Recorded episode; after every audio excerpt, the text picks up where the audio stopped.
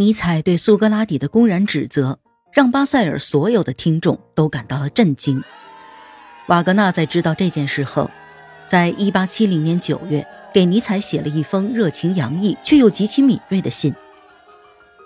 就我而言，我要大声的赞扬你的行为，好极了！你已经找到了真理，并用极其准确的语言切中了要害。对于你这一系列的作品，我怀着满腔敬意在等待着。在这些作品里，你要面对的对手是普通流行的教条主义谬误。但是我依然对你有些担心，我全心全意的希望你不要一败涂地。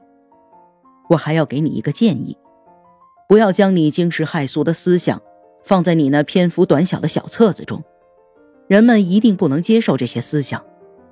我觉得你已经完全搞清了自己的思想，你一定得把这些思想整理出来，用一部规模较大的著作来论述。到那个时候。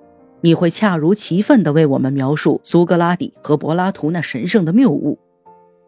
这是两个奇妙的创造者，因此我们在坚决否认他们的时候，也必须要带着敬慕之情。亲爱的朋友，这些本质对于世人来说难以理解。当我们考虑这些时，我们平庸的言辞就会膨胀成为赞歌；而当我们平静下来进行思考时，我们可以看清自己的本身。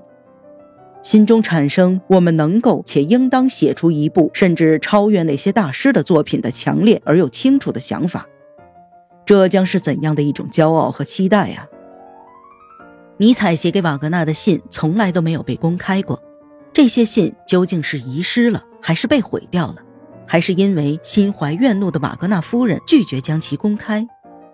没有人知道真相。但是从后来的事件中，我们可以得知。尼采请求瓦格纳帮助自己澄清他思想里最困难的部分。瓦格纳是这样答复的：“我亲爱的朋友，和你进行这样的通信，真是让我感到万分愉快。你是第一个可以和我严肃交谈的人。如果没有你这个朋友，天知道我会变成什么样。我推脱了其他诱人的计划。”因此，可以拥有大量自由支配的时间来和你一同与苏格拉底进行战斗。我对这件事感到愉快，并且放弃了所有创造性的工作。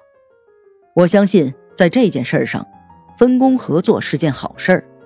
你可以帮助到我，你将我整整一半的工作都承担下来。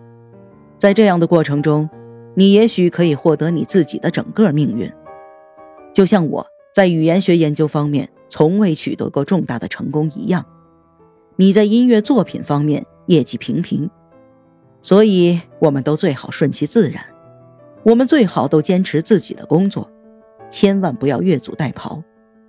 不过，语言学指引着我投身于音乐工作，而你就继续做一个语言学的研究者吧。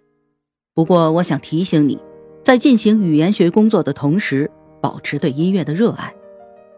我讲这些话是很严肃的，因为你曾经告诉过我，当今人们都希望一个专业语言学家墨守成规，在前人的基础上老老实实的做好研究工作。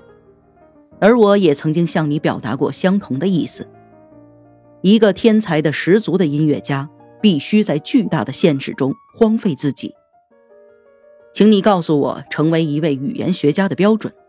指引我找到那个伟大的文艺复兴时代吧，在那里，柏拉图和荷马不断交融，在那里，荷马受到了柏拉图理念的侵染，成为了超凡入圣的荷马。此时，尼采已经在准备作品的创作，他计划在短时间里将其写出来。二月，在写给罗德的信中，他这样说：“我和科学、艺术。”哲学的距离越来越近，以至于我觉得自己创作出来的作品是一个半人半马的怪物。然而，教授的工作各种打断了他的创作。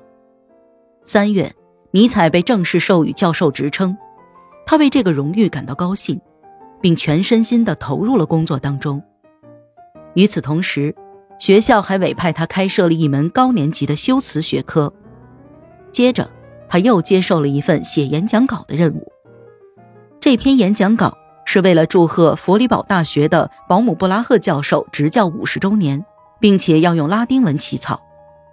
因此，尼采有了两项任务：他没有逃避责任，一心致力于备课和演讲稿的写作。而四月到来的时候，尼采的工作任务更重了。里奇尔创办了一份名为《莱比锡社会语言学论坛》的杂志，他怀着强烈的期待，希望自己的得意门生能为他写一篇论文。尼采接受了老师要求撰稿的请求，并请求罗德与他一起合作。他在邀请信中这样写道：“就我自己而言，我对自己这份新的任务有着强烈的责任感。虽然这项工作会让我在时间分配上穷于应付，但我仍然会全力以赴。这是创刊号，我们必须齐心协力。你很清楚，读者总是会怀着好奇或者恶意去阅读它，所以。”他必须要做得十分优秀。我已经向我的老师承诺，要真诚地贡献自己的一份力量。现在，我期待着你的答复。